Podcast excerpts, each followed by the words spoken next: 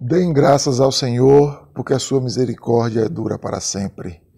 Cantem louvores ao Deus dos céus, porque a sua misericórdia dura para sempre. Salmos de número 136, verso 1 e verso 26 é a nossa leitura bíblica anual de hoje.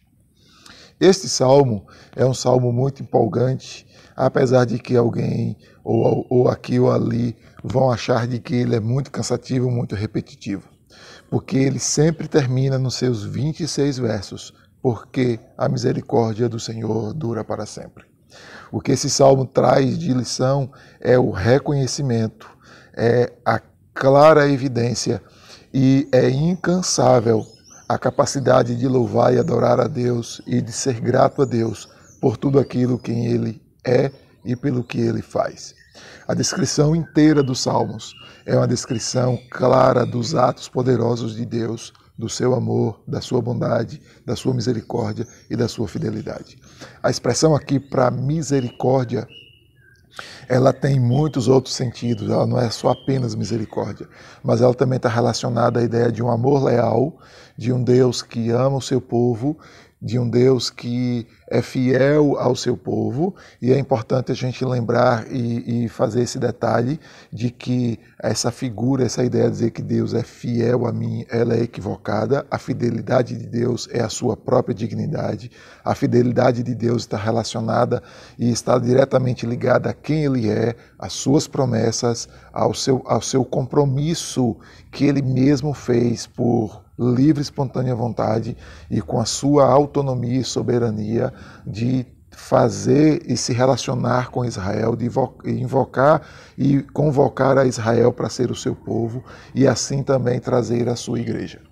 É importante lembrar de que a fidelidade de Deus de que a misericórdia de Deus aqui também representa o seu amor leal, mas também representa também o seu envolvimento com o seu povo, a sua capacidade, o seu poder de agir em favor do seu povo, em benefício do seu povo. Então, o que o salmista traz aqui é uma descrição histórica, é? conhecida, mas também ele procura mostrar como são as ações de Deus e que tudo que Deus fez Todos os atos de Deus, todas as ações de Deus é feita por misericórdia, por compaixão ao seu povo, em favor do seu povo. E faz isso porque a demonstração e a ação de Deus e os atos de Deus é de fato o maior exemplo para a gente de que amar não são palavras, mas amar são ações.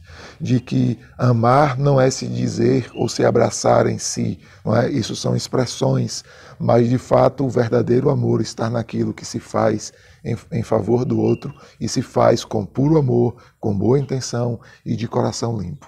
Então o salmista descreve aqui muitas situações, demonstra e descreve o poder e o senhorio de Deus, mas diz que todas essas ações é de amor de Deus, é de misericórdia a Deus. Por isso que o início, o primeiro verso e o verso 26 termina com a convocação: Dei graças ao Senhor porque Ele é bom e porque a sua misericórdia dura para sempre.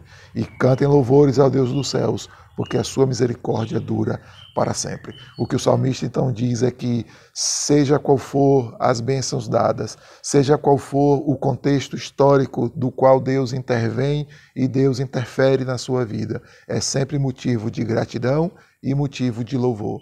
É sempre motivo da gente abrir a nossa boca e reconhecer que tudo vem dele, e é motivo da gente então adorar, se curvar e anunciar a todo mundo, ainda que por meio de canções, dizer, de eh, falar da sua grandeza, do seu poder e da sua compaixão que ele tem para conosco. Que o Senhor nos ajude a ter um coração grato e reconhecer os seus atos ainda que nos mínimos detalhes sobre a nossa vida, e a gente viva dando graças ao Senhor, cantando louvores ao Senhor, porque a gente reconhece de que a sua misericórdia dura para sempre.